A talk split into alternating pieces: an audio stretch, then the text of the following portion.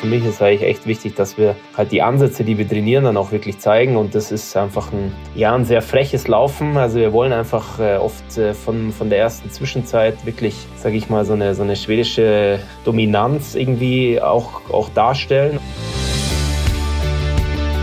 Also ich bin eigentlich nicht groß anders rangegangen, weil ich immer der Meinung bin, diese Olympiasaison, wenn du da was änderst, ist eh schon zu spät. Ähm, ich habe das Ganze drei Jahre vorher angegangen. Ja, man darf sie nicht zu Tode schonen, sage ich immer, weil die, die nächsten Jungen kommen dann auch und das ist einfach eine Konkurrenzsituation und wenn du da mit Mitte 20 nicht, sage ich mal, annähernd äh, mal was gezeigt hast, dann kann man auch nicht mehr von Talenten sprechen in meinen Augen.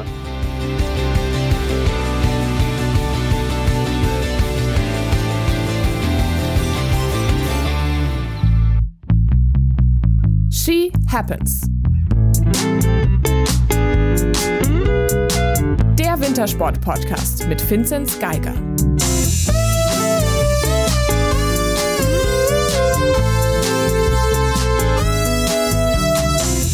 Hello, hello. Hier sind wir wieder. Die drei von vom Fernseher. Ein spektakuläres Wintersportwochenende liegt hinter uns. Es gibt so viel zu besprechen. Darum reden wir nicht lang drum rum. Mein Name ist Moritz Batscheider. Ich melde mich heute aus Oberstdorf und mir zugeschaltet aus Mainz. Einerseits Corinna Horn. Hallo. Und auch aus Oberstdorf Vincent Geiger. Hallo. Ich habe dieses Wochenende, dumm wie ich war, unterschätzt. Beziehungsweise andersrum. Ich bin seit Donnerstag in Oberstdorf und das erste Mal seit Anfang der Pandemie, also auch vor Beginn von She Happens, das erste Mal seit dem 15. März 2020 wieder selber auf dem Alpinski gestanden. Und das hat mich so angefixt, dass ich das ganze Wochenende nur Ski gefahren bin und nichts angeguckt habe. Und dann alles heute, sprich Montag, nachgeholt habe. Und das habe ich ein bisschen unterschätzt. Ich habe den ganzen Tag nur ein Event nach dem anderen angeschaut und war dementsprechend oder bin blown away. Was ging denn alles ab? Ich würde sagen, wir müssen ja eigentlich anfangen mit Kitzbühel. Was war denn das? Wie ging es euch dieses Jahr damit? Ich fand es wirklich überragend. Also am Freitag ähm, habe ich, muss ich sagen, habe ich es gar nicht live gesehen, weil wir noch trainiert haben. Aber Samstag dann auch, habe ich zwar auch noch ein paar Fahrer gesehen, aber habe es mir dann nochmal angeschaut. Das war ja, das war ja richtig äh, spannend mal wieder. Eigentlich die letzten Slaloms waren alle, da war jetzt nicht die sportliche Leistung jedes Mal das, was vielleicht den Sieger ausgemacht hat, aber fürs Rennen war es extrem spannend und ja, Sonntag ähm, die Streif dann, ja, war, war richtig cool, vor allem Beat Feutz, das hat mich riesig gefreut, der Kugelblitz, das fand ich schon äh, sehr, sehr cool. Ich habe so irgendwie gedacht, vielleicht fährt noch, vielleicht packt es noch einer die Zeit von ihm, aber ich habe schon gehofft, dass er gewinnt und vom Odermatt, ja, war ziemlich cool, hat mich, hat mich echt, ähm, ja, gestern, muss ich sagen, hat mich richtig gefreut. Ich muss auch sagen, ich weiß nicht, wie es euch geht, aber ich dachte gestern echt kurzerhand, boah, Marco Odermatt schnappt sich auf der Streif seinen ersten Abfahrtssieg. Also zwischenzeitlich dachte ich echt, boah, der macht das. Hätte, hätte er den Fehler nicht nach der Hausbergkante gemacht, wo es ihn ja ziemlich weit rausgedrückt hat und er eigentlich fast am Tor noch vorbeigefahren ist, ähm, wäre ich mir auch sicher gewesen, dass er das gewonnen hätte dann gehen wir es doch rückwärts durch, quasi. Das, das äh, Hahnenkamm-Wochenende, eben mit dem, mit dem äh, Rennen gestern beginnend, also Sonntag. Und prinzipiell dieser Fight, dieser äh, Schweiz-interne Fight, der Kugelblitz gegen den Wunderknaben, ähm, war natürlich ein absoluter Wahnsinn. Bei der letzten äh, Zwischenzeit noch, äh, noch gleich auf. Es war natürlich hervorragend. Und ich muss sagen, Coco, es wäre natürlich eine absolute Sensation gewesen. Aber so tief in mir drin war ich dann, glaube ich, schon auch pro, pro Kugelblitz, pro, pro Beat nach Bär. Das wäre jetzt vielleicht auch ein Ticken zu viel des Guten, wenn er das auch gleich noch abreißt, diesen Winter der Odermatt. Aber auch wieder was für eine, für eine Fahrt. Also wie, wie frech der sich darunter lässt. Also crazy. Vor allem, ich weiß nicht, wie es euch geht, aber man hat ja manchmal, so geht es mir zumindest, wirklich so ein bisschen Angst, wenn man ihn anguckt, weil er ja doch tendenziell deutlich leichter ist als so manche von den anderen Jungs, also gerade verglichen, weiß nicht, Beat Voits, Dominik Paris und so weiter. Aber krass, wie es dann immer wieder rausfährt und was er sich halt auch traut da. Das ist schon krass. Da kann ich sehr gut verstehen, dass seine, seine Mama wohl anscheinend sagt, sie kann kein, kein Abfahrtsrennen von ihm anschauen. Ja, das ist verständlich. Vor allem dieses Mal Also auf der Streif habe ich mir gedacht, das ist brutal. Der fährt der, der fährt die Kurven einfach so respektlos an. Also wenn man die anderen Sportler sieht, wie die fahren zum Teil und äh, dann andriften oder das vorsichtig reingehen und der fährt die voll auf Zug, als wäre es ein Riesenslalom gefühlt. Und auch, also nach dem Steilhang dann, vor es in die, äh, vor es in das Gleitstück geht, das war ja brutal. Der ist da ja eine komplett andere Linie gefahren. Das war, also und dann, ja, das war ja so genial. Also, wie der dann äh, den Speed mitgenommen hat, der war ja, der hat ja 3 km/h mehr gehabt in der An Einfahrt in, den, in das Gleitpassage. Ja, vor allem Felix Neureuter sagt ja noch, ja, Marco Odermatt gleiten ist jetzt nicht so sein Ding, da wird er sicher verlieren und dann haut er da aber mal ordentlich noch Zeit obendrauf. Also da hätte wirklich niemand mitgerechnet. Voll, weil das war ja eigentlich also prognostiziert, dass genau das das Stück ist, in dem Beat Voits ihm klar überlegen ist. Und im Endeffekt den Unterschied gemacht hat ja dann, dass Beat Voits im letzten Teil gerade eben Hausberg kannte und dieser, diese neue Schikane, da können wir vielleicht auch noch drüber sprechen, äh, die, die dieses Jahr neu mit drin war, eine andere Linie gewählt hatte, die es dann rausgerissen hat. Aber ja, aber weil du sagst, äh, die Ausfahrt Steilhang, das fand ich am Freitag von Odermatt noch krasser, weil man kennt ja das, das, äh, das Bild Bodie Miller ähnlich. Einen nach dem anderen drückt es noch näher an den Zaun hin. Und Odermatt fährt es hoch an und baut da noch einen Sprung ein, den kein anderer macht. Und dann denkst du so, Junge, was, was macht der da? Fährt der ein anderes Rennen? Das ist schon, schon einfach krass. Na, nehmen wir doch den Freitag vielleicht gleich noch mit rein, weil auch einfach krass muss man sagen, Alexander Omot Kilde, wie der dieses Rennen gefahren ist, also unglaublich unglaublich. Und dann siehst du ihn da sitzen auf, in, in der Leadersbox und er sitzt da breitbeinig und du hast einen Blick auf diese Oberschenkel und es ist jedes Mal, wenn diese Oberschenkel so prominent im Bild sind, man kann es nicht fassen, oder? Was der für Haxen hat. Eine Vollmaschine einfach. Und er bringt diese Kraft halt auch irgendwie, also am Freitag bringt diese, diese, diese Kraft und diesen Druck auf die Piste wie fast kein anderer. Und richtig, richtig stark von ihm. Der Freitag hat natürlich prominent begonnen mit Marcel Hirscher als Vorläufer das hat mit Sicherheit auch äh, den einen oder die andere gefreut, das noch zu sehen. Also jetzt können wir da bitte echt mal drüber sprechen. Also habt ihr bitte diese Videos von ihm gesehen, wie der da runterfährt? Und dann sagt er noch im Interview, ja, war eigentlich für ihn eher nur so locker und er hat es halt mit Spaß gemacht, weil er schon immer mal runterfahren wollte. Und also habt ihr bitte sein Gesicht gesehen? Also der hat es ja wirklich komplett ernst genommen. Ja, und mich würde auch die Zeit mal interessieren. Also es ja. sah ja schon sehr schnell aus und vor allem ja, es war dann, es hat ja so leicht ausgeschaut bei ihm. Also, ich weiß nicht, wie es präpariert war im Vergleich zum Sonntag jetzt oder zum Freitag zu dem Rennen, aber ich fand das sah jetzt nicht so aus, als wäre das, äh, wären da Riesenschläge drin gewesen. Klar, ein paar, paar Videos hat er gepostet, wo dann sein Ski auch richtig schlägt. Aber ja, es war, glaube ich, eher eine Werbefahrt auch. Ja, das, das ist natürlich das Ding äh, für seinen Sponsor und für seine, für seine Skifirma. Aber zur Zeit, weil du es gesagt hast, ich habe äh, das Rennen am Freitag im ORF geschaut und Armin Assinger hat äh, am Handy mitgestoppt. Und wenn ich es richtig im Kopf habe, waren es laut handgestoppt von Armin Assinger, glaube ich, 1,57 oder 1,58. Also not so bad. Unter, unter zwei Minuten. Not so bad. Nicht schlecht. Also ich weiß natürlich nicht, wie, wie schnell Armin Assinger noch in den Fingern ist, aber ähm, nicht, nicht so schlecht, so oder so. Und weil du sagst, äh, das hat er so ernst genommen, da glaube ich halt dann doch, ich, ich glaube, anders geht's halt dann doch auch nicht. Also, also gemütlich, gemütlich ist äh, an dem Berg einfach nicht zu fahren. Und gemütlich war es vor allem natürlich auch nicht für das deutsche Team. Und da muss ich sagen, am Freitag hat mir Romit Baumann noch ziemlich leid getan, weil er eigentlich echt nicht schlecht gefahren ist, aber halt mit Start Nummer zwei man hat es gesehen, es wurde immer schneller, die ersten Startnummern. Dann bist du halt einfach Schneepflug. Und das stelle ich mir schon auch sehr, sehr bitter vor. Ja, ich finde halt das, was Marco Odermatt momentan so auszeichnet, ähm, diese freche Linie und mit welcher Überzeugung und mit welchem Spaß.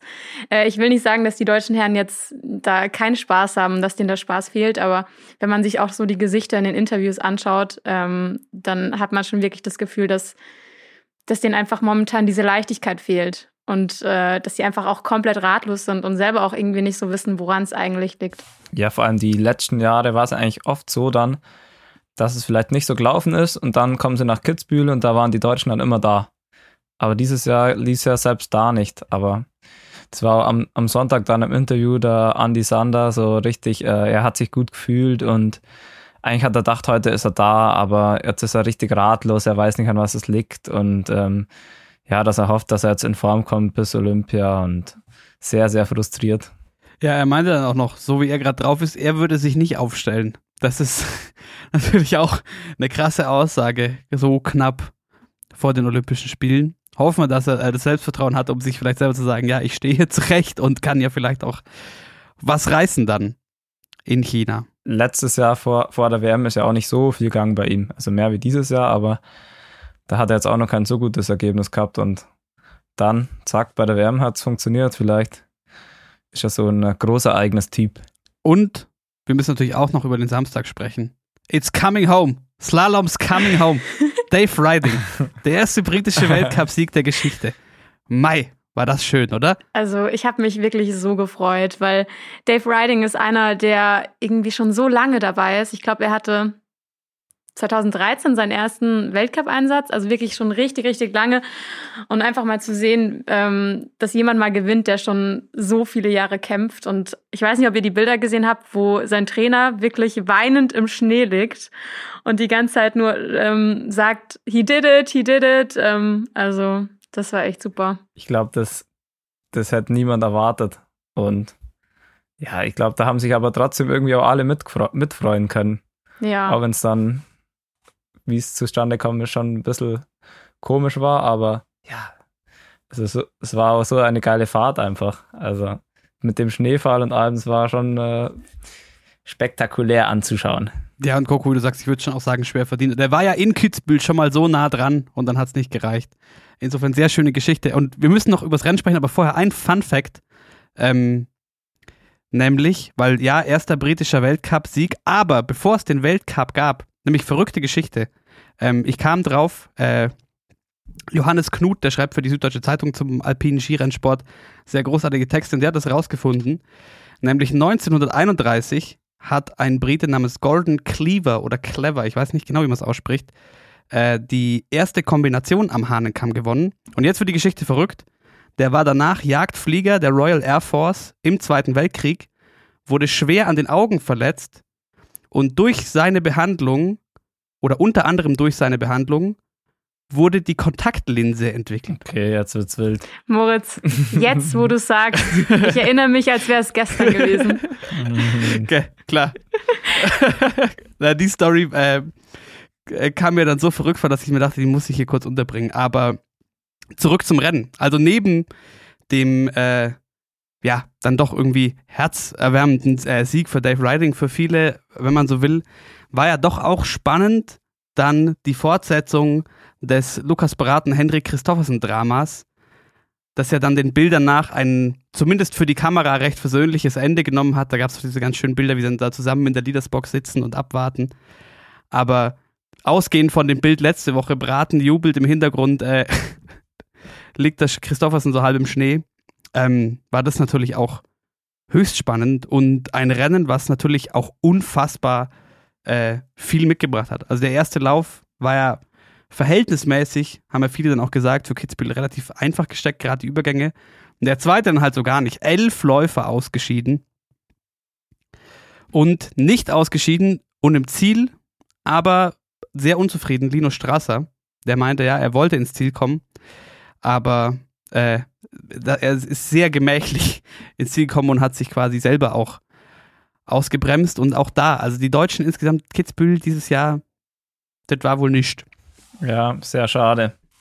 War vor allem, ich hätte auch gedacht, dass vielleicht der Anton Tremmel noch mit der Startnummer 1 im zweiten Durchgang, ich dachte, komm, weil der kann ja auch richtig schnell sein. Wenn der jetzt mal einen runterhaut, dann das ist vielleicht auch Jetzt nicht gerade eine Lukas Braten-Story, aber halt zumindest ähm, ein bisschen weiter vor. Aber ja, es war dann leider auch nichts. Ja, aber Linus Strasser und der ganz lang, also das war ja wohl noch nie wirklich so die, die Love Story schlechthin, würde ich sagen. Und im zweiten Lauf, wo er dann auch im Ziel stand und erstmal du Schweinsberg gesagt hat.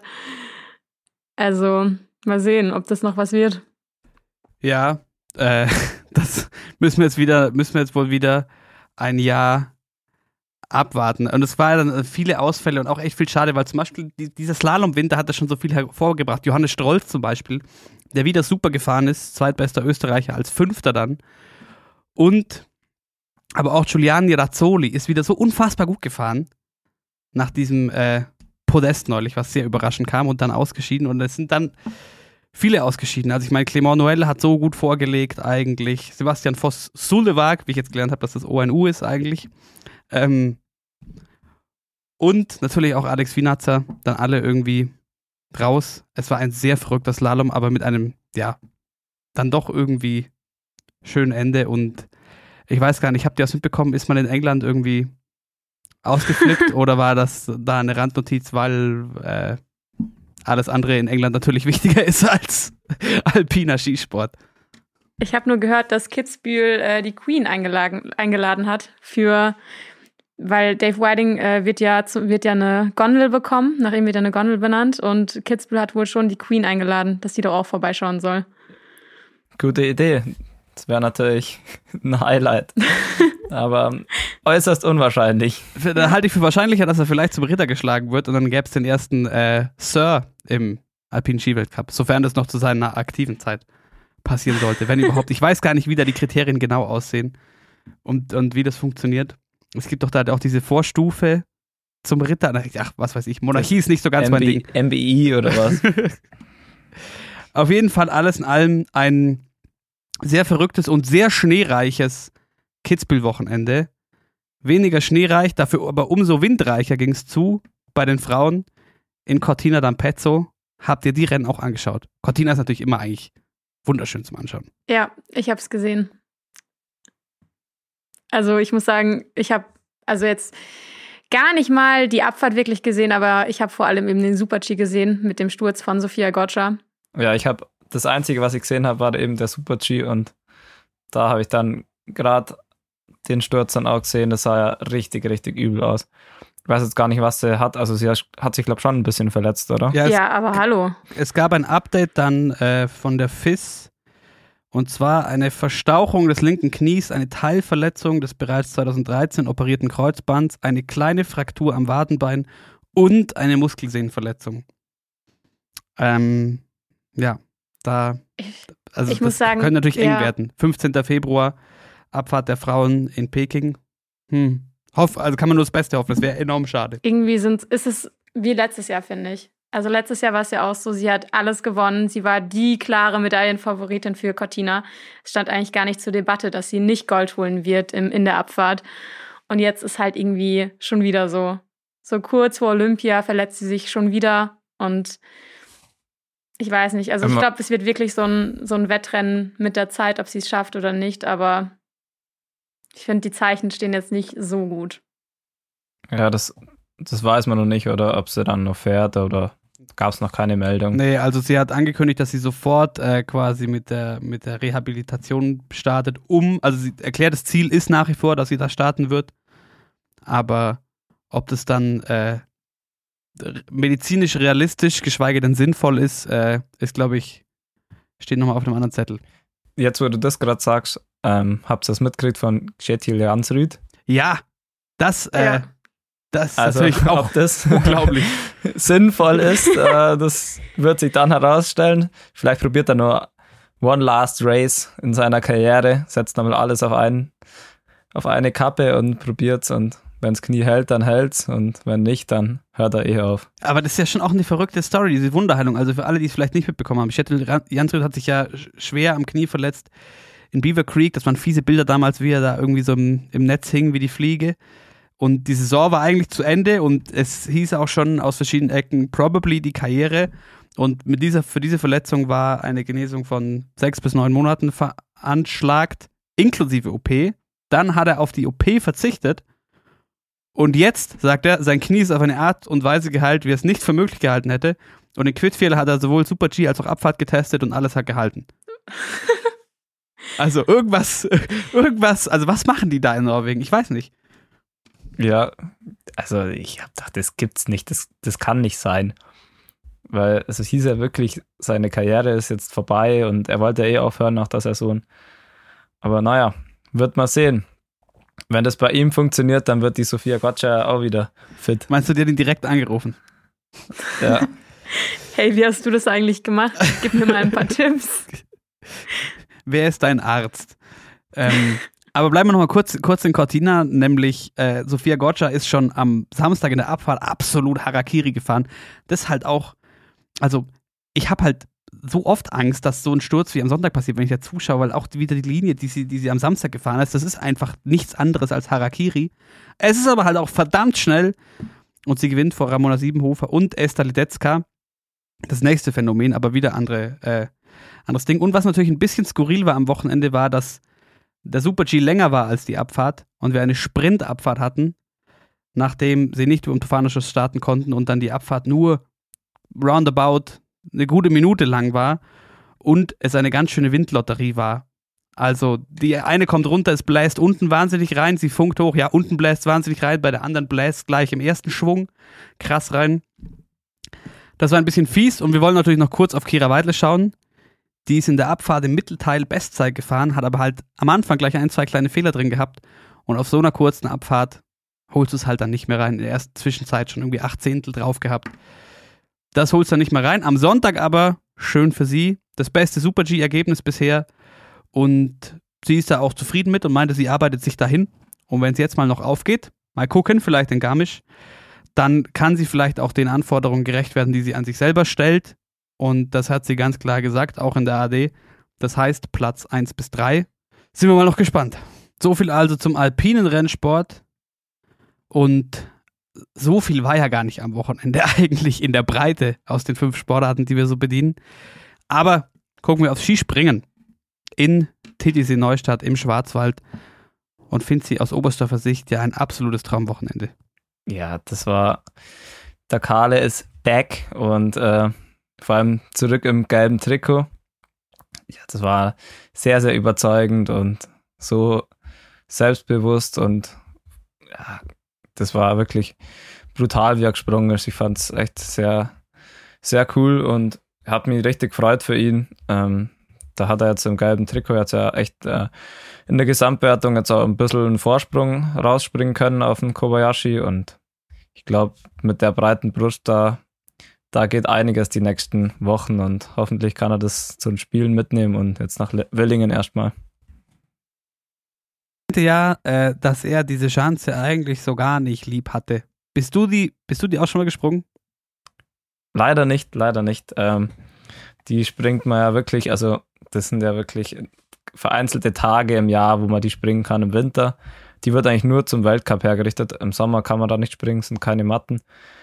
Und die, ich weiß nicht, ob mal ab und zu noch ein COC ist, aber im Normalfall wird die wirklich nur zum Weltcup gesprungen und ja, also eigentlich sieht sie ganz cool aus. Ähm, wir Sportler sagen immer alle, wir wären lieber auf der Schanze wie in Schonach ähm, zum Weltcup-Abschluss, aber ja, das, das wird wohl für immer in Schonach bleiben. Und ja, mich würde es schon mal interessieren. Ich finde, die schaut cool aus. Es hat ein älteres Profil und sieht aber im Fernsehen sieht immer ganz cool aus. Also Lust hätte ich schon. Schick aussehen tut die, tut die natürlich schon, oder Coco? Hast du sie dir angeschaut, die Schanze und die Springer darauf? Ja, ich habe es mir angeschaut. Also ich fand es auch echt cool zum Anschauen und ich habe mich vor allem auch sehr gefreut für die Deutschen, weil die das ganze Wochenende eigentlich super stark waren. Ich meine, am Sonntag sind acht Deutsche in die Top 21 gesprungen. Also ich glaube, das haben wir ja echt schon länger nicht mehr erlebt. Ja, und da äh, haben wir nämlich genau noch das Thema des Wochenendes. Also zu den Ergebnissen wir hatten zweimal das identische, aus deutscher Sicht schöne Podest. Karl Geiger gewinnt vor Anze Danisek und Markus Eisenbichler. Und dann sind wir bei einem Thema, über das äh, werden wir über Biathlon auch gleich noch mal kurz sprechen müssen wahrscheinlich, nämlich äh, das große Olympianominierungswirrwarr. Und das Problem in dem Falle, weil Samstagabend wurde nominiert oder Sonntag früh. Die Deadline vom DOSB war auf jeden Fall Sonntag früh, also sprich vor dem Wettbewerb am Sonntag. Und das war, glaube ich, vielen nicht bewusst. Es gab nämlich im Internet viel Unverständnis und Hate für die Nominierung, nämlich noch Konstantin Schmid und Pius Paschke zu nominieren. Können wir vielleicht auch gleich noch drüber sprechen. Aber das Ganze liegt daran, dass die Deadline eben da lag. Und das ist zum Beispiel für Severin Freund doof, weil mit dem Wettbewerb am Sonntag hätte er die Olympianorm noch geschafft. Also auch da, es leuchtet mir jetzt nicht ganz ein, wenn man äh, ja den Wettcup-Kalender äh, kennt, warum man dann nicht das ganze Wochenende noch mitnimmt. Aber dann ist es so, wie es ist. Was sagst du, Finzi, zur finalen oder zum finalen Olympiakader der Skispringer? Ja, also ich habe es natürlich verstanden, wie sie jetzt entschieden haben, aber ich habe es ja letzte Folge auch schon gesagt, eigentlich habe ich gedacht, dass der Severin Freund mitkommt, aber ich glaube, die Deadline war jetzt so, weil das wirklich schon eigentlich viel zu spät ist. Ähm, das ist schon eh schon eine Ausnahmesituation, dass man jetzt ähm, so spät noch nominieren darf. Deswegen war das wahrscheinlich, muss, hat er wahrscheinlich noch die Deadline bekommt, ähm, bekommen, dass er nach dem Samstag das nominieren darf. Und ich glaube, hätte Severin Freund die Top 15 geschafft, dann wäre er dabei gewesen. Also da hätte es, glaube ich, keine Diskussion geben, aber ja, hat er nicht geschafft und deswegen musste er auf äh, musste der Stefan Horngacher auf jemand anders zurückgreifen und ich glaube, der Pius ähm, dass er was kann, das ist bekannt. Ähm, er hat seine guten Ergebnisse halt am Anfang der Saison gehabt. Das ist jetzt auch schon eine Weile her in Kusamo und Nizhny Tagil. Und jetzt in den letzten Wochen ist nicht mehr viel gegangen. Ich glaube, einmal in der Quali war er jetzt ganz gut am Wochenende. Aber ja, ich glaube, er hat auf jeden Fall Potenzial, aber schon komisch, weil er jetzt die letzten Wochen ja wirklich seine Form ja eher etwas, äh, ja, nicht, nicht mehr ganz so gut war. Deswegen finde ich es komisch, ähm, aber natürlich verständlich, wenn der Severin keine volle Quali hat, dann kann man immer so argumentieren. Und ich glaube, der Wellinger war jetzt auch die letzten Wochen nicht mehr gut genug. Und vor allem seit Freitag Corona-positiv. Das kommt ja dann auch noch mit dazu. Ja, gut, das, das stimmt, aber ich glaube, das wäre jetzt noch möglich gewesen. Also, ich glaube, jetzt letzt, die letzten Tage wären so die letzten Chancen auch gewesen für mich ja noch positiv zu sein. Weil man dann, ich glaube, dann braucht man fünf Tage hintereinander, muss man jeden Tag einen PCR-Test machen und der muss negativ sein oder sowas. Und dann, dann kommt man wieder raus. Ähm, dann geht es sich noch aus. So wie beim Manuel Feller ja auch. Ähm, der war ja auch positiv und dann haben auch schon alle gedacht, der fährt jetzt nicht nach Peking, aber ich glaube, der hat es jetzt auch irgendwie hinbekommen. Ja, aber die Frage ist dann trotzdem natürlich, äh, wenn jetzt Wellinger keine Option ist und Freund zum zur Deadline Samstagabend die Quali nicht hat, also wen hätte man denn überhaupt sonst mitnehmen wollen? Ja, da, da, dann bleiben kein, bleibt kein anderer mehr übrig. War dann, deswegen sage ich es, war dann die logische Entscheidung. Also was mir noch kam, unabhängig vom äh, von, von der Form jetzt die letzten Wochen, also zum einen, du hast gemeint, er hatte die starke Leistung am Anfang auf Schanzen wie Nishni Tagil zum Beispiel und wir haben jetzt auch schon gehört von zum Beispiel Kilian Payer, man munkelt, die Schanze in Peking soll der in Nishni relativ ähnlich sein. Gut, ist vielleicht noch kein so krasser Punkt. Und fairerweise muss man auch so sagen, beim letzten, weil es geht ja bei dieser Rolle, dieser Position, ist ja klar, dieser vierte Springer wäre so oder so niemand gewesen, der im Einzel um Medaillen springt, außer es passiert was Außergewöhnliches.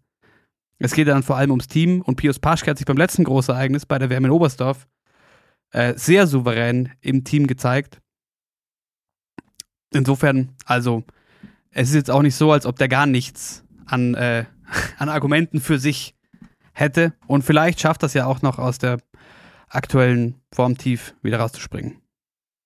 Ja, das geht ja im Skispringen recht schnell. Ähm, sind ja jetzt eh nochmal ähm, in Willingen Wettkämpfe und dann sind auch noch einige Trainings in Peking, deswegen das kann sehr schnell gehen und dann ist auf einmal einer da, den man nicht auf dem Zettel hat. Skispringen ist da, das können Kleinigkeiten wirklich enorm viel ausmachen. Und Kleinigkeiten können auch viel ausmachen, Corinna. Äh, das brauche ich dir, glaube ich, gar nicht erzählen. Im Biathlon.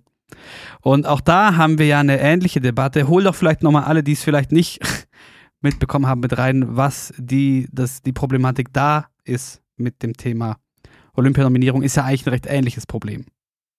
Ja, voll. Also das Ding ist einfach, ähm, Anna Weidel wurde ja für Peking nominiert, obwohl sie eigentlich auch nur die Teilquali hat. Ähm, Franzi Hildebrand demgegenüber hatte eigentlich gar keine Quali, hatte aber aufsteigende Form. Und äh, der Punkt war der, der Deutsche Skiverband wollte eigentlich seine Nominierung für Peking erst nach den Einzelrennen in Antholz bekannt geben, musste aber auf Geheiß vom DOSB seine Starter bereits ähm, früher benennen. Und das ist natürlich Franzi Hildebrand so ein bisschen zum Opfer gefallen, die natürlich selber auch gesagt hat, fälschlicherweise hat sie angenommen, dass die Rennen in Antholz auch noch zu einer möglichen Nominierung zählen. Und dadurch ist natürlich die Enttäuschung umso größer.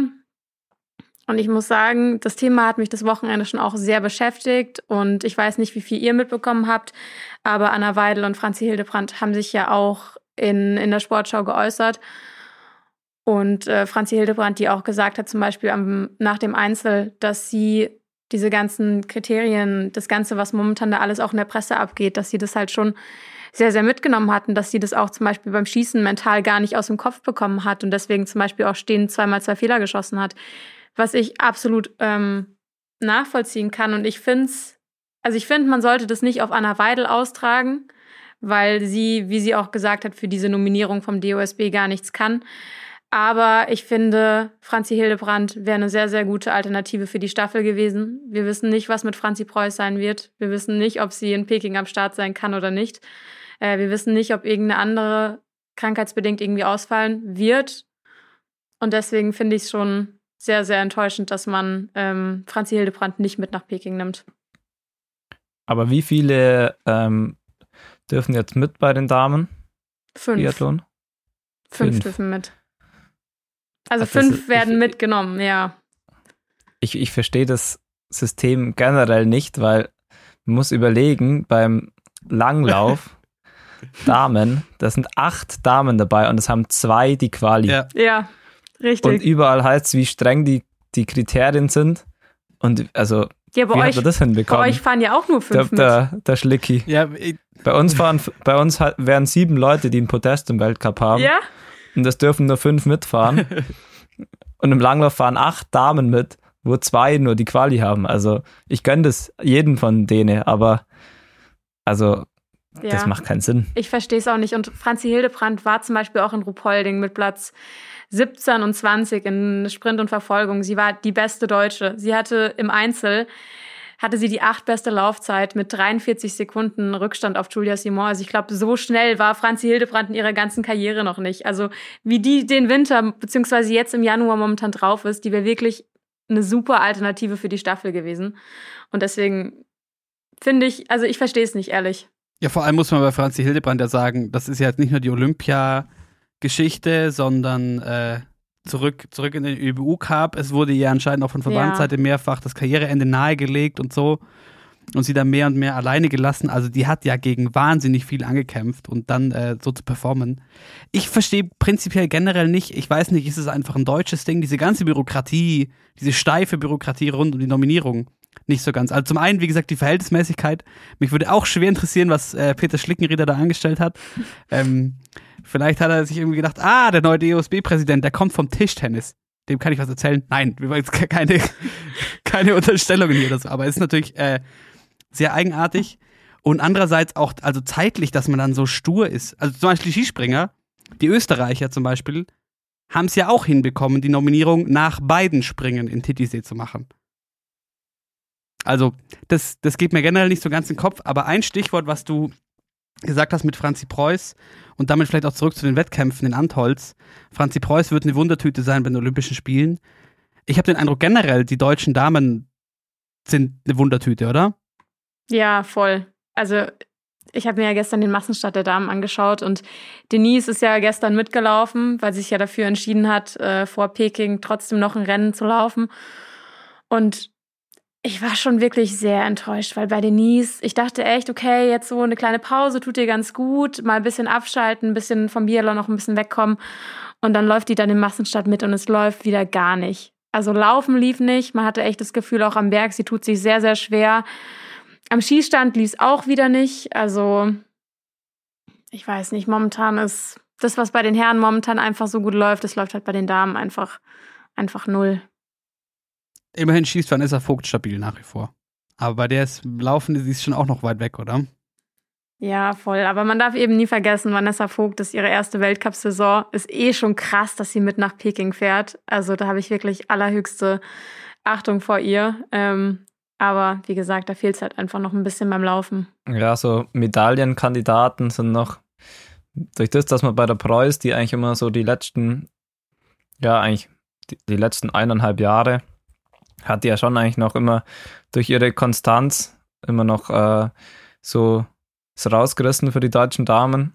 Und bei der Denise Herrmann, ich glaube, die darf man nie unterschätzen. Also das kann wahrscheinlich sein, dass die auf einmal wieder da ist in Peking und dass es ihr die Laufstrecke liegt und die Höhe und das kann natürlich sein, aber so aktuell macht es schon den Eindruck, als also eine Einzelmedaille sehr, sehr, wird sehr, sehr schwer. Aber vielleicht ist die ja bei den Herren drin.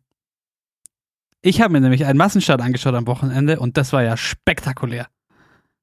War geil, ne? Richtig. Also es hatte richtig Spaß. Also ich habe es ja leider nicht live gesehen, weil ich ähm, ja mit Johannes Lukas gesprochen habe während dem Massenstart, also eigentlich haben wir uns komplett die blöde Interviewzeit rausgesucht. Aber ich habe es mir dann am Abend noch äh, nachgeschaut und Benny auch beim letzten Schießen, wie cool er da einfach stand und wie abgezockt er da die fünf Scheiben weggehauen hat. Neben Johannes Tinius Bö, der natürlich in die Strafrunde musste, aber er ist ja dann mit sieben Sekunden Vorsprung auf die letzte Runde gegangen. Und ich dachte mir schon so, okay, das könnte jetzt echt nochmal eng werden und das könnte jetzt echt nochmal spannend werden. Aber Johannes Tennis Böse wirklich überhaupt nicht rangekommen. Also da hat er sich, den Sieg hat er sich nicht nehmen lassen. Ich habe mich einfach wieder, ich habe direkt wieder an Simon Schemp denken müssen. Ich dachte, ah, die Aussage, die hättest du dir vielleicht einfach sparen müssen. Stimmt, jetzt wo du es sagst. Ja. Weil er, hat man ja schon mal, habe ich ja schon mal gesagt, wo der Johannes Kühn gewonnen hat, dass, äh, dass ich das komisch fand, über seine alten Teamkollegen zum sagen, ja, da ist jetzt kein Siegkandidat mehr dabei. Und jetzt schon zwei. ja, ich hoffe, dass Benny dieses, dieses Selbstbewusstsein und auch diese Lockerheit ähm, einfach mit nach Peking nimmt, weil er weiß eben, er kann, er kann treffen und er kann schnell laufen. Und ich glaube, Rup Holding hat ihm in dem Sinne auch ein bisschen gut getan, als er Zweiter im Sprint wurde, dass er einfach gemerkt hat, hey, egal wie verkorkst die Saison bisher lief, ich hab's drauf und ich kann auch allen zeigen, dass ich drauf, dass ich's drauf habe. Und ähm, ich hoffe, dass er, dass er das in Peking auch so zeigen wird. Ja, und ich glaube schon auch, wie er selber auch meinte danach im, im Interview mit der ARD, dass das Thema, dass jetzt ein Sieg im Massenstart auch nochmal ganz schöner Booster sein kann, weil er so meinte, so ja, noch nie im Verfolger oder noch nie, wenn da so viele Leute um einen rum sind, irgendwie einen Blumentopf gewonnen. Ähm, und das äh, tut natürlich sehr, sehr gut, kurz vor den Spielen. Und, was ich natürlich auch noch gesehen habe, und das sogar in Teilen live, dann doch noch am, am Sonntag, ich habe, äh, das ist das Einzige, was ich noch halbwegs live gesehen habe, die äh, deutsche Herren, wie sagt man denn? B-Staffel oder wie, wie sagt man dazu? Aber das, das war ja auch äh, sehr, sehr schön anzuschauen. Mit Roman Rees, mit Philipp Horn, mit David Zobel und mit Lukas Fratscher. Im Endeffekt Platz 3 hinter den Norwegern, die in Top-Besetzung gelaufen sind. Und den Russen, den man sich am Schluss dann noch geschlagen geben musste. Eigentlich in der letzten Runde äh, Fratscher gegen, war das Latipov? Ja. Latipov und Poré, glaube ich, hieß der Franzose, ja, der dann, genau, der ganz junge der dann, der stand ja dann extrem. Ich habe schon zwischenzeitlich gedacht, ah, das könnte jetzt, wenn es ganz schluss läuft, noch der vierte Platz werden, aber dann kam der Poré, da ging gar nichts mehr. Das war dann, den haben sie sich dann beide noch geholt. Ich glaube auch, wenn, wenn die Norweger, also die Norweger werden auch mit der Aufstellung Sturla auf 1, Tai auf 2, Johannes auf 3, Vettler auf 4, genauso werden die auch sicher in Peking laufen und ich bin mal gespannt, was die Franzosen machen werden, wenn sie auch ihre Top-Besetzung raushauen. Aber das könnte schon, das könnte schon ein knappes Ding werden. Ja, da, ein Biathlon sind Prognosen halt bei so einer ja. Staffel halt extrem schwierig. Fast wie, das ist ja fast wie Skispringen. Ja. Da ist im Skispringen schon fast leichter, so, eine, so ein Teamspringen einzuschätzen wie im, wie im Biathlon. Also da ist, da ist ja so schnell. Da hängt so viel dann von einem dann ab, von einem Schießen, wo es dann einfach vorbei sein kann für die ganze Staffel. Also enormer Druck. Voll. Und umso cooler, dass gerade diese, diese äh, größtenteils jüngere und unerfahrenere Truppe, also die deutsche Staffel von Sonntag, dann so performt hat Und äh, wie Lukas Fratscher danach meinte, so, sie haben, sie meinten davor ja, mit Platz 6 wären sie super happy und Platz 3 war es am Ende. Also kann man mal so machen. Ja, die hatten einfach nichts zu verlieren und ich glaube, das ist da sehr viel wert. Auf jeden Fall. Aber dann würde ich jetzt sagen, bleiben wir am Biathlon, aber bewegen uns über den äh, deutschen Tellerrand hinaus und hören mal rein, Corinna, in dein Gespräch mit Johannes Lukas, dem Cheftrainer der Schwedinnen und Schweden. Viel Spaß damit.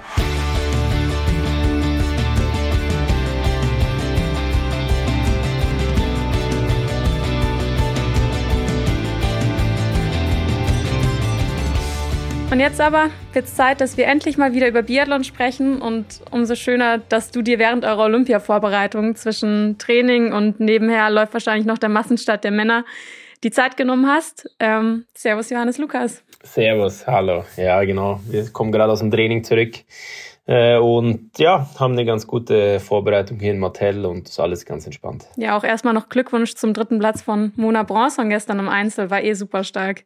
Ja, danke, das war echt super. Ähm, ganz spezielles Rennen für sie, sage ich mal. Wir haben wirklich da den Einzel nochmal für sie rausgepickt, weil wir gesehen haben, sie ist in guter Form. Sie kann da die Top 15 im Gesamtweltcup schaffen und äh, auch so ein bisschen, sage ich mal, ein positives Erlebnis vor Olympia in der Höhe erreichen und dass es dann natürlich das Podium wird, ist natürlich super. Ihr erstes individuelles Podium auch noch. Wie seid ihr da dieses Mal rangegangen? Weil die Norweger zum Beispiel haben ja Rupolding ausgelassen, laufen jetzt aber gezielt nochmal an Antolz die Wettkämpfe mit. Bei den DSV, im DSV ist auch unterschiedlich. Manche laufen noch Antolz, manche nicht. Ähm, aber ihr bereitet euch gezielt im Martell vor.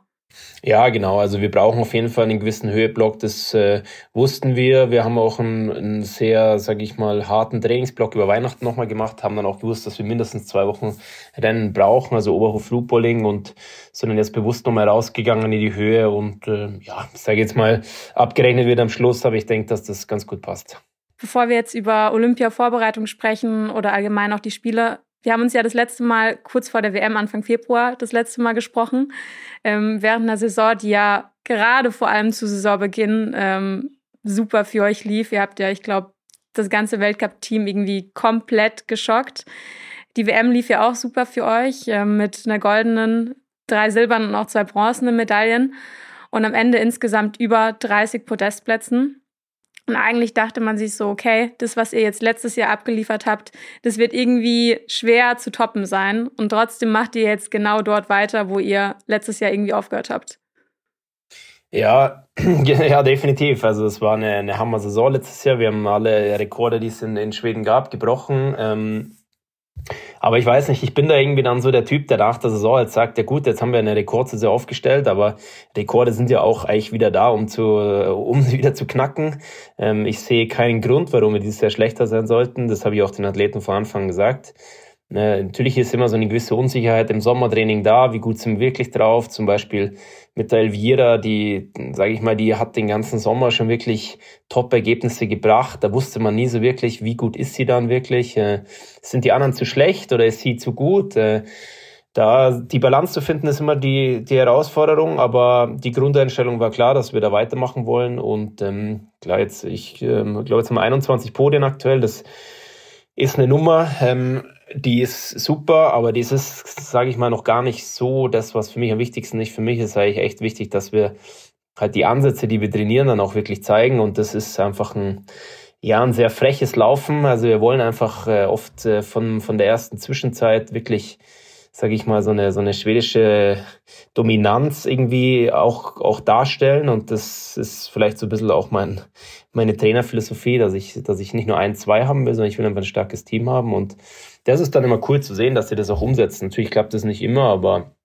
ja, bin natürlich sehr zufrieden mit der Saison. Ähm, wie, wie schaut es bei dir innerhalb vom Team aus? Ich meine, klar, Elvira, Hanna, die Öberg-Schwestern sind super stark. Ähm, Sebastian Samuelsson hatte natürlich auch gerade zu Saisonbeginn äh, mit seinen Siegen in Östersund auch einen super starken Einstieg.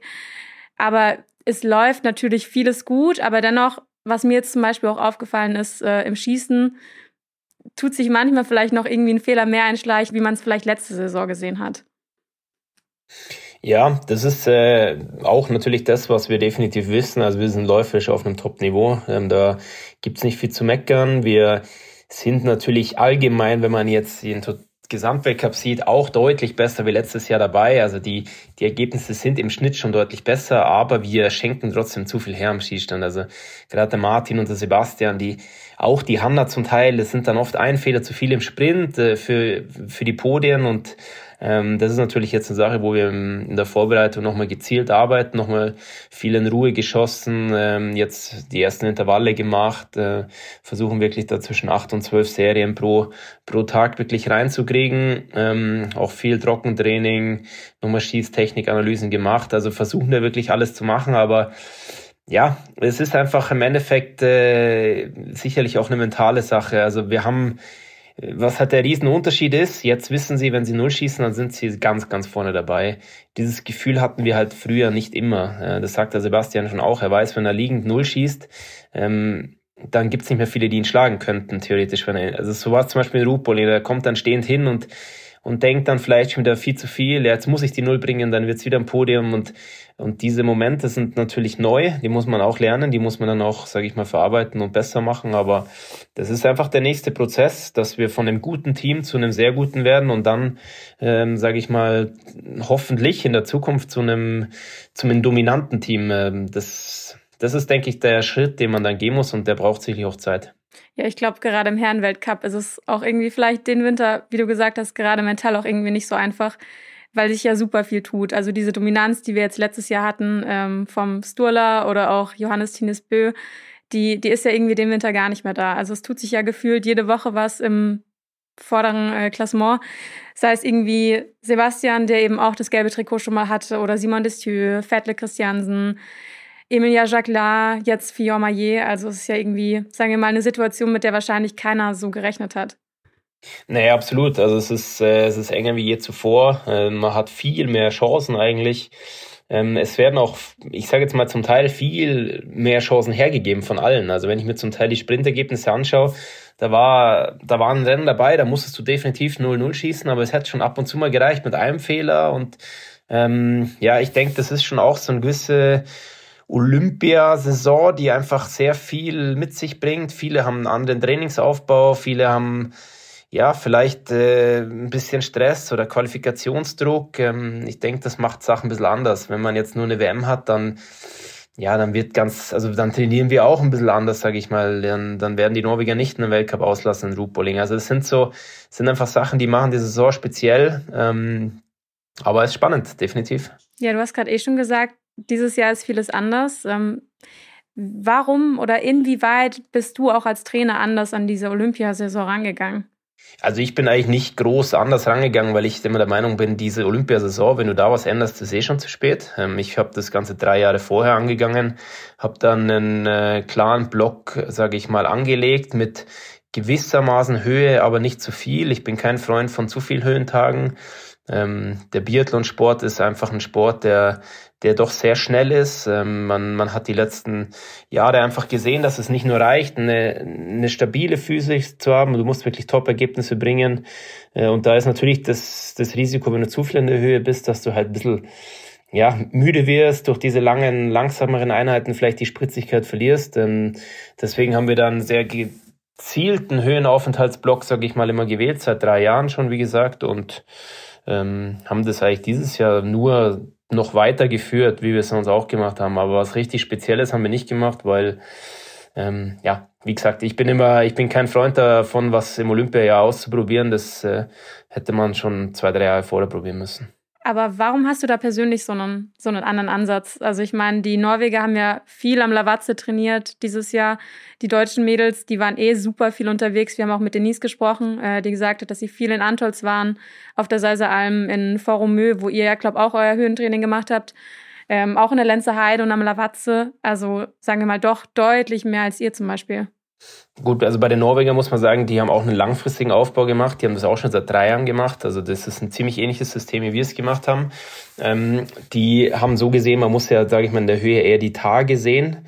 Ähm, die haben schon definitiv ein paar mehr Tage wie wir gehabt, aber ähm, wir haben dafür ein recht langes Trainingslager in der Höhe gehabt. Ähm, bei den Deutschen, ja, weiß ich jetzt nicht genau, was die gemacht haben. Ich, die haben das, glaube ich, dieses Jahr ziemlich umgeändert ähm, hatten vielleicht mehr kürzere Aufenthalte in der Höhe.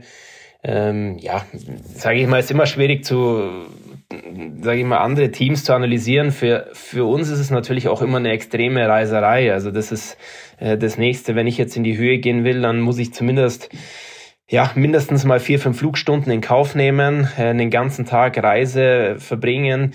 Das ist natürlich, sage ich jetzt mal, für die Deutschen leichter. Die setzen sich drei Stunden ins Auto und dann sind sie am Lavassee. Also das ist natürlich ein logistisches Problem auch, was wir haben. Aber wie gesagt, ähm, die Höhe an sich sehe ich nicht als super Problem. Man muss äh, klug äh, und, ja, und einfach äh, smart ein bisschen reagieren, den Trainingsplan ein bisschen anders steuern, aber ähm, am Ende, sage ich mal so, musst du schnell sein, du musst spritzig sein, weil sonst ähm, ja, bringen die einfach nur 100 Tage in der Höhe auch nichts. Du hast ja letztes Jahr gesagt, dass ihr Corona-bedingt natürlich den ganzen Sommer irgendwie nur in Schweden verbracht habt. Ähm, wenn ich jetzt schon raushöre, habt ihr das diesen Sommer wieder ähnlich gemacht? Einfach weil du gemerkt hast, dass, dass die Reisetage einfach zu viel Regeneration kosten, oder? Ja, genau. Das ist auch wieder so eine Sache, die wir einfach übernommen haben. Wir haben gesehen, dass das sehr gut funktioniert hat. Die gewisse Ruhe ist einfach für die Athleten wichtig. Ähm, wir haben deutlich mehr trainiert dieses Jahr nochmal, auch eben einen dreijährigen Plan gemacht, ähm, wie viel wir nochmal mehr trainieren wollen. Haben deutlich früher angefangen, schon fast Mitte April. Ähm, haben das einfach, sage ich mal, die Saison ein bisschen länger gestreckt und ähm, haben dann wirklich nur diesen langen Höhenblock in Foromeux eingelegt, ähm, haben dann da, sage ich mal, auch viel Geld in die Hand genommen und mit einer eigenen Maschine hingeflogen und so, dass man halt einfach das so Corona-sicher wie möglich gestaltet. Aber ansonsten sind wir viel daheim geblieben und das ist, denke ich, auch der Plan für die Zukunft. Hm.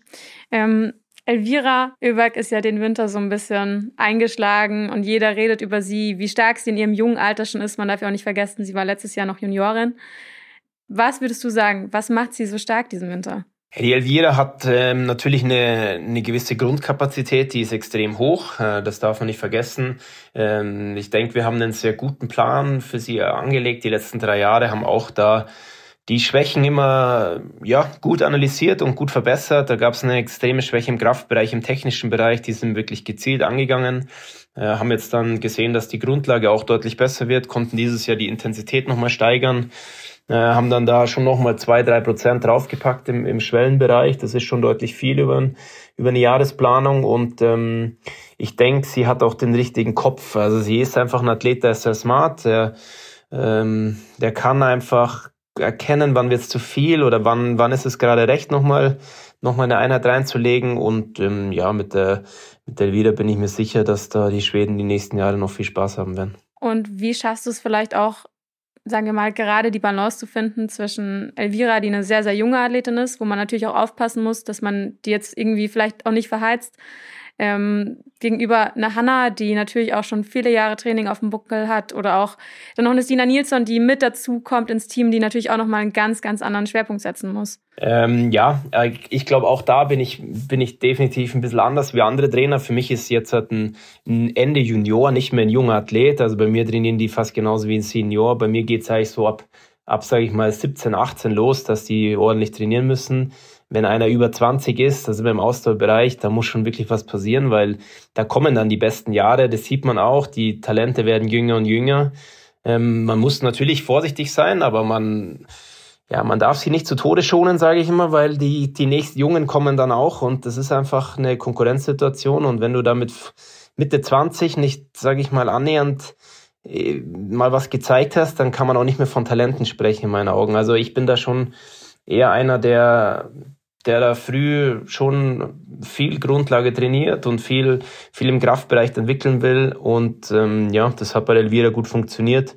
Ich denke, allgemein muss man das sehen. Wir haben ja recht junge Athleten. Ich meine, Sebastian ist auch ein 97er Jahrgang. Also das sind ja, sage ich mal, in anderen Ländern noch, äh, noch junge Talente. Bei uns sind das, sage ich mal, eingefleischte äh, Athleten mittlerweile. Und das ist so ein bisschen die Philosophie auch, sage ich mal, unseres Verbandes, dass wir recht früh ähm, ja, junge Talente wirklich fördern wollen. Und da spreche ich dann wirklich um 18, 19, 20. Und dann, wenn sie über 20 sind, dann äh, kann man sich schon Richtung A-Team und sowas orientieren und dann äh, richtig trainieren. Ich finde, genau das ist eigentlich dieser krasse Punkt, weil Vanessa Vogt, hast du auch sicherlich mitbekommen, den Winter, die aktuell irgendwie fast die beste Deutsche ist, die ist ja auch 24 und bei ihr redet man ja in dem Sinne noch irgendwie von jungem Talent. Ja, das ist wie gesagt, das ist einfach eine sicher eine unterschiedliche Strategie von den unterschiedlichen Verbänden. Hängt natürlich auch immer davon ab, was hast du für äh, eine Situation. Wenn du natürlich jetzt 20 äh, Athleten hast, die Mitte 20 sind und Top-Leistung bringen, ist es schwierig. Wir haben halt nicht diese Breite in Schweden. Wir haben nur einzelne Talente. Deswegen musst du die früh fördern und ähm, ja, das ist, denke ich, schwierig jetzt mit anderen Nationen zu vergleichen. Auf jeden Fall ist das unser Weg und der hat die letzten Jahre echt ganz cool funktioniert. Stina Nilsson ist ja jetzt den Winter auch dabei und ich weiß, du bekommst sehr, sehr viele Fragen zu ihr. Sie ist ja in Schweden Topstar, natürlich auch durch ihren Olympiasieg im Sprint in Pyeongchang 2018. Aber dennoch wird auch bei uns in Deutschland sehr, sehr viel über sie gesprochen. Jeder schaut, okay, was macht sie? Und ich finde, mit ihrem zehnten Platz im Verfolger noch Filzen oder auch jetzt dem vierzehnten Platz in Oberhof im Sprint hat sie ja schon durchaus auch gezeigt, zu was sie jetzt ihrem, in ihrem zweiten Biathlon-Jahr schon fähig ist, wenn sie natürlich trifft. Wie siehst du denn ihre Entwicklung? Ja, Stina macht eine sehr gute Entwicklung, absolut, sind wir sehr zufrieden. Äh, zweites Jahr, das ist das Jahr, wo wir uns erhofft haben, dass nochmal ein Schuh kommt. Ähm, danach werden sicher kleinere Schritte. Ich denke, der, die Entwicklung ist sehr positiv. Man sieht wirklich, dass sie, ja, ich jedes Rennen, sage ich mal, ein besserer Biathlet wird. Äh, sie kann einfach Handlungsabläufe besser durchführen und ja, zum Beispiel jetzt eben die Rupoling-Staffel am Ende, also das ist, das sieht schon richtig gut aus. Das sind einfach Bewegungen, wo ich sage, da, da sprechen wir um einen, einen Weltklasse-Biathleten und ähm, ja, sie macht's gut. Es gibt natürlich immer in dem jungen, sage ich mal, Biathlon-Leben immer wieder Rückschläge.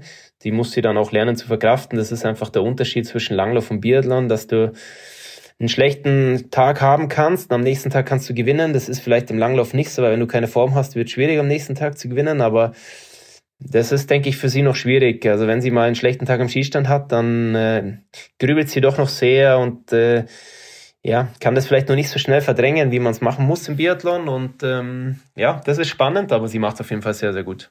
Wie viel Erwartungen musst du da vielleicht auch dämpfen in Schweden um? Ja, also ich denke, die Erwartungen äh, sind jetzt dieses Jahr ehrlich gesagt übertroffen worden. Also es hätte jetzt kaum jemand gedacht, dass sie dieses Jahr so einschlägt im Vergleich zum letzten Jahr. Ich meine, letztes Jahr, da war das mit, sag ich mal, mit Mühe und Not äh, annähernd okay Resultate im EBU Cup. Jetzt ist sie in unserer Frauenmannschaft äh, qualifiziert für die Olympiade. Das ist, sage ich mal, kein leichter Weg. Ja, ähm, und ich denke, wie gesagt, spätestens nach, nach einer Top-10-Platzierung in, einem Einzelrennen plus einem Podium in der Staffel, wo sie, wie gesagt, einen sehr guten Job macht, äh, sind dann auch alle Kritiker mehr oder weniger ja, ruhig gestellt worden und äh, die Erwartungen sind realistischer geworden, dass sie an einem Top-Tag Top-Leistung bringen kann. Aber wie gesagt, die, die Konstanz ist einfach noch nicht da.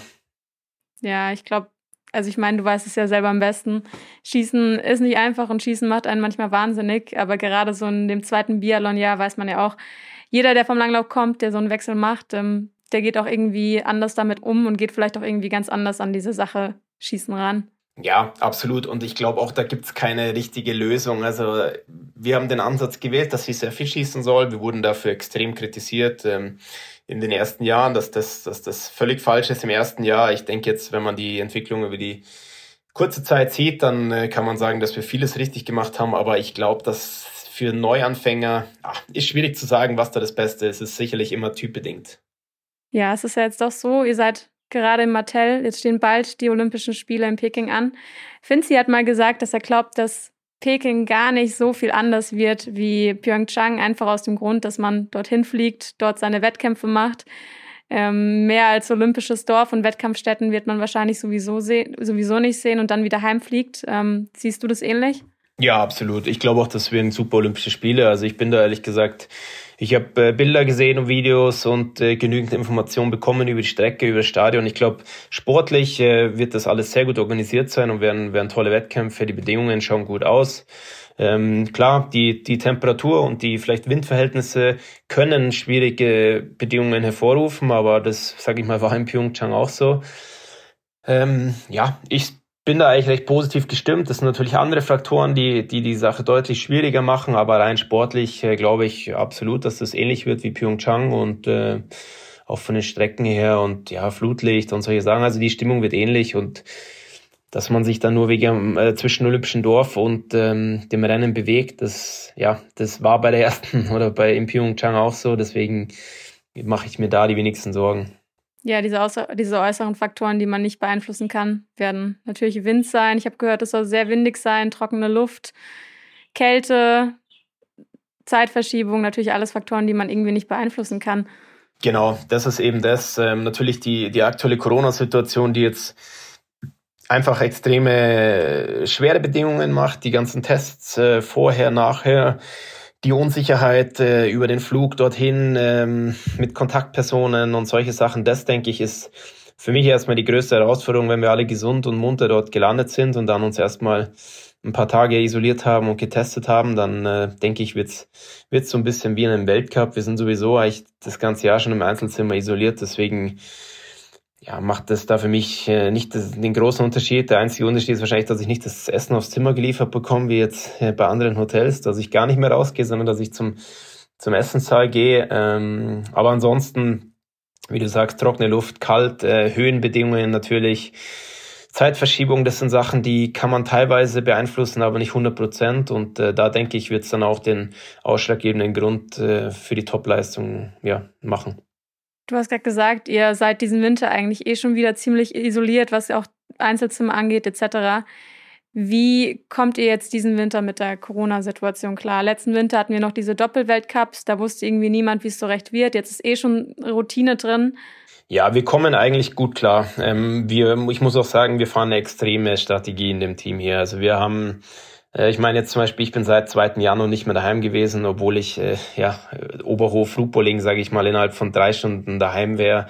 Äh, ich bin nicht mehr nach Rupoling heimgefahren, ich komme nicht mehr vor der Olympiade heim. Also es sind schon Sachen, ähm, ja, die, sage ich mal, sehr, sehr ja, Disziplin und eine große Disziplin fordern und auch eine gewisse Durch Durchhaltevermögen. Ähm, die soziale Variante ist sicher jetzt nicht ähm, gefördert durch unser System. Dafür würde ich sagen, ist die Sicherheit sehr groß. Wir haben eigentlich nur Einzelzimmer. Wir ja, essen an unterschiedlichen Zimmern oder äh, an unterschiedlichen Tischen oder teilweise sogar im Zimmer, zum Beispiel in Oberhof, wenn dann doch jeder aus verschiedenen ähm, Richtungen kommt, sage ich mal. Äh, wir haben viele extra Tests hinzugelegt, jeden zweiten Tag. Ähm, das kostet natürlich extrem viel Geld auch für den Verband, aber bis jetzt sind wir gut durchgekommen. Ähm, ich hoffe, dass das natürlich so bleibt, aber ja, dann hofft, also ja, freut man sich natürlich schon mal wieder nach, nach neun Wochen, dass man dann nach der Olympiade heimkommt. Äh, denke ich, das ist der größte Unterschied vielleicht zu anderen Ländern, die jetzt nach Antolz nochmal heimfahren, äh, die Deutschen nach Rupoling teilweise nochmal heimgefahren sind oder zwischen Oberhof und Rupoling. Ähm, wie gesagt, hätte ich auch machen könnten, aber wäre, sage ich mal, sehr, sehr ungern gesehen gewesen, beziehungsweise nicht erlaubt gewesen. Deswegen ähm, mache ich es natürlich auch nicht, aber gilt das gleiche für die Athleten, die sind auch seit 2. Januar unterwegs, ähm, teilweise auch äh, ja, Familie daheim und ähm, ist eine schwierige Situation, aber wir machen das Beste draus und dieses Jahr gilt es einfach, alles zu geben und ähm, ich hoffe, es geht's auf. Ja, da geht ja schon die ganz sichere Variante, aber ist ja wahrscheinlich auch die bessere, wenn man jetzt hört, wieder mit Johannes Kühn mit dem positiven Corona-Fall oder generell, es taucht ja immer mal wieder einer auf. Ja, es ist, ich sag, eine hundertprozentige Sicherheit gibt es definitiv keine, aber wir können uns auf jeden Fall nicht vorwerfen, dass wir alles versucht hätten und ähm, ja, morgen steht wieder ein Test an, am Montag auch, am Dienstag auch. Äh, ich hoffe, dass alle negativ bleiben. Nein, heute war Test, morgen ist keiner, so ist es. Morgen ist keiner, Montag, Dienstag wieder Tests. Ähm, bis jetzt sind wir alle negativ ähm, und alle auch sonst gesund. Ich meine, es gibt ja auch äh, außer Corona andere Erkältungen und andere Sachen. Ähm, ja, ich hoffe einfach, dass das äh, allgemein jetzt nicht nur für unser Team, für die ganze Olympiade in allen Sportarten am Ende keine keine Olympiade wird einfach die, die gesund geblieben sind, sondern dass wirklich die Besten äh, am Start sind und dass es einfach ähm, ja richtig schöne sportliche äh, Entscheidungen gibt. Du warst ja in Pyeongchang eben auch schon dabei, zwar noch nicht als Cheftrainer, aber äh, sobald ich weiß, trotzdem mit an der Strecke. Und die Spiele liefen ja doch auch äh, damals sehr erfolgreich für euch. Ähm, meinst du, also natürlich ist eigentlich eine rhetorische Frage, aber meinst du, es wird wieder ähnlich erfolgreich? Also wir sind uns natürlich einig, dass wir ein besseres Team sind. Äh, wir sind deutlich besser wie vor vier Jahren. Ähm, wir haben aber auch eine andere Situation. Wir haben natürlich gewisse Medaillenerwartungen. Vor vier Jahren konnten wir im Endeffekt nur gewinnen. Ähm, dieses Jahr ist die Vorgabe vom Verband eine realistische. Wir wollen äh, mindestens eine Medaille bei den Damen und eine bei den Herren gewinnen. das sind absolut realistische Ziele und die, die will ich natürlich erreichen. Ähm, aber bei Olympia muss einfach viel zusammenspielen. Du musst den perfekten Tag erwischen. Ähm, die Konkurrenz ist extrem stark. Und ja, ich, ich sage einfach mal so, wenn wir unsere Hausaufgaben machen, wenn wir unseren Job machen, dann haben wir sehr gute Chancen, dass die Olympischen Spiele genauso erfolgreich werden ist ja eigentlich, wenn man jetzt sich so den, den bisherigen Winter anschaut, müsste das ja eigentlich, also ehrlich, müsste das ja eigentlich ein Klack sein. Ja, also wie gesagt, das ist, denke ich, ein realistisches Ziel. Ähm, alles andere muss, äh, muss perfekt laufen. Also das hängt natürlich auch von den Witterungsbedingungen an. Ich meine, wenn es da wirklich so windig ist und du schießt mal den Sprint weg, ja, dann hast du schon zwei Chancen weniger. Ähm, in der Männerstaffel haben wir dieses Jahr, sage ich mal, noch gar nichts äh, gerissen. Bei den Frauen haben wir seit drei Jahren keine Medaille mehr bei einem Großereignis gewonnen. Also man kann nicht eins zu eins sagen, wenn es im Weltcup läuft, läuft es bei Olympia. Aber wie gesagt, wenn wir unsere Hausaufgaben machen, dann denke ich, ähm, haben wir gute Chancen, um Medaillen zu kämpfen.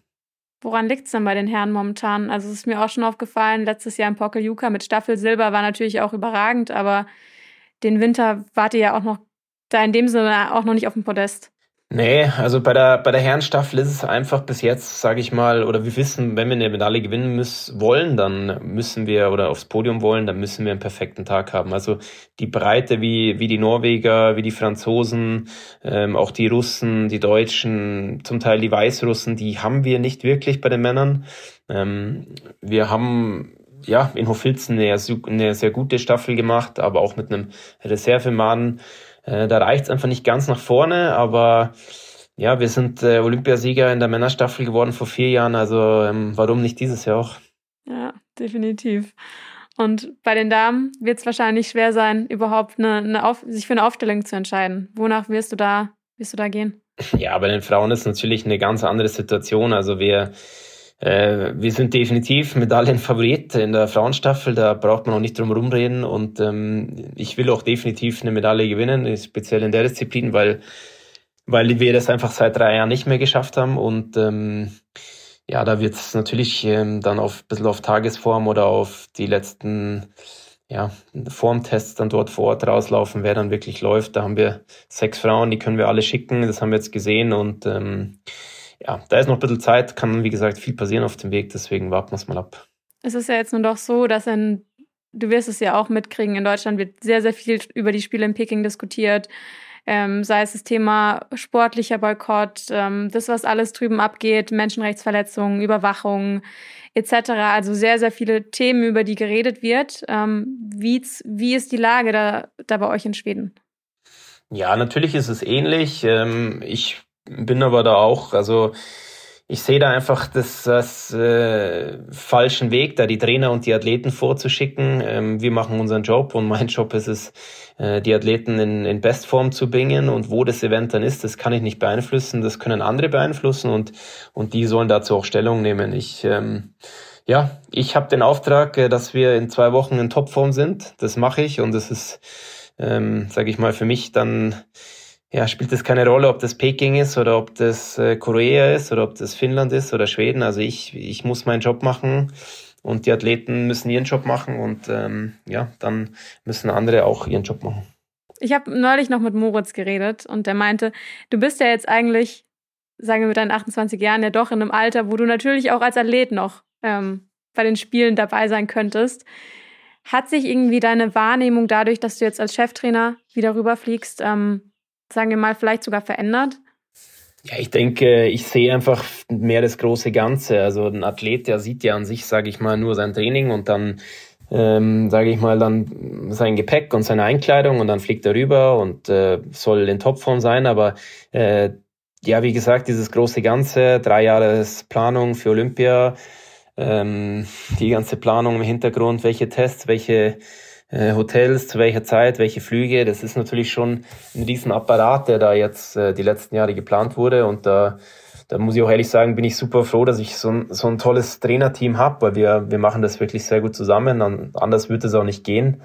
Ähm, ich denke, da ist die, der größte Unterschied zwischen Trainern und Athleten. Der Athlet sieht wahrscheinlich eher das Event und so ein bisschen seine eigene, seinen eigenen Weg dorthin. Aber wir Trainer sehen natürlich auch das, äh, das große Ganze und handeln ja, äh, Reiseprobleme, Einfuhr von Waffen und solche Sachen, die dem Athleten gar nicht auffallen, weil der kriegt am, am, Tag vor der Abreise die Info, was er machen soll und dann macht er es und dann fliegt er hin. Äh, aber dass das monatelange Vorbereitung kostet, das sage ich mal, sehen die Athleten noch nicht und das ist auch gut, dass sie es nicht sehen, dass sie sich auf den Sport konzentrieren können. Aber wie viel, wie viel Planung steckt dahinter Peking? Ja, natürlich extrem viel. Also ich meine, allein die ganze Logistik ähm, mit äh, ja, 600 Paar Ski oder was es werden, die darüber geschifft oder ge geflogen werden, äh, die ganzen Wachsachen, äh, welche Trainings äh, ja, Equipment willst du mitnehmen, äh, Laufbänder, Rad, äh, Gewichte, du musst ja auch irgendwie noch trainieren und ähm, wie willst du wohnen, welche Flüge, wann, äh, wo machst du die Vorbereitung unter einem Trainingsaspekt, der passt, aber auch Corona-Aspekt, äh, Höhenanpassung sollst du machen, am besten ist es kalt auch noch, also ähm, das sind schon viele E-Mails, die da hin und her geschickt worden sind, bin aber sehr froh, wie wir es gemacht haben, denke wir ja, wir haben, ich sage nicht alles perfekt gemacht bis jetzt. Es gibt immer Sachen, die man kann man besser machen, aber im Großen und Ganzen lief es bis jetzt gut und ich denke, wir sind jetzt dann bereit, äh, dass es dann losgeht. Wie lange seid ihr jetzt noch in Italien? Also wann fliegt ihr rüber? Wir fliegen schon am Mittwoch, am 26. Ich glaube, wir sind mit die Ersten, die rüberfliegen, ähm, haben das auch bewusst gewählt. Ja. Für mich gibt es da keinen Grund, warum ich so spät wie möglich hinfliegen soll. Wie gesagt, in Einzelquarantäne bin ich hier auch. Ähm, Im schlimmsten Fall, falls ich positiv getestet wäre, dann komme ich früher in die Quarantäne und wieder früher nach Hause. Und im schlimmsten Fall oder im, im zweitschlimmsten Fall, wenn ich Kontaktperson wäre, dann habe ich noch genügend Zeit, sage ich mal, die, die extra Tests, die gemacht werden müssen, äh, durchzuziehen, bis dann die Rennen durch, sage ich mal, wirklich losgehen. Und dann ist die Zeitumstellung auch noch ein Faktor, plus dass keiner dort war. Also wir sind, ähm, ja, wir haben mit Absicht äh, den Flug so früh wie möglich gewählt. Werdet ihr auch wirklich diesen Punkt äh, Zeitumstellung genau so nehmen, wie er kommt, oder äh, habt ihr da irgendwie eure eigenen, eure eigene Sache, wie ihr da rangeht? Ja, wir haben unseren eigenen Plan. Wir haben auch schon teilweise damit begonnen, hier, sage ich mal, äh, den Tag einfach ein bisschen verschoben. Ähm, aber ja, denke auch hier muss man ein bisschen typbedingt reagieren, beziehungsweise auch die, das große Ganze wieder sehen. Es bringt mir jetzt nichts, wenn ich hier die Zeit umstelle und dann passt aber der Zeitrhythmus überhaupt nicht zu meiner Flugreise nach China. Ähm, da ist dann doch, sage ich mal, die Erholung für mich der, der wichtigste Faktor. Aber ja, hier weiß ich aus Erfahrung aus von Pyeongchang, dass die Athleten sowieso individuell reagieren. Manche merken kaum was, manche sind fast eine Woche müde. Da muss man einfach dann vor Ort nochmal individuell anpassen, aber deswegen bin ich auch froh, dass wir früh fliegen. Ja, aber dann sage ich auf jeden Fall vielen, vielen Dank, dass du dir jetzt noch nach der Vormittagseinheit die Zeit genommen hast. Ähm, ich drücke auf jeden Fall die Daumen für Peking. Ja, vielen Dank. Ähm, und dann hoffe ich, dass wir uns alle wieder gesund und munter danach hören.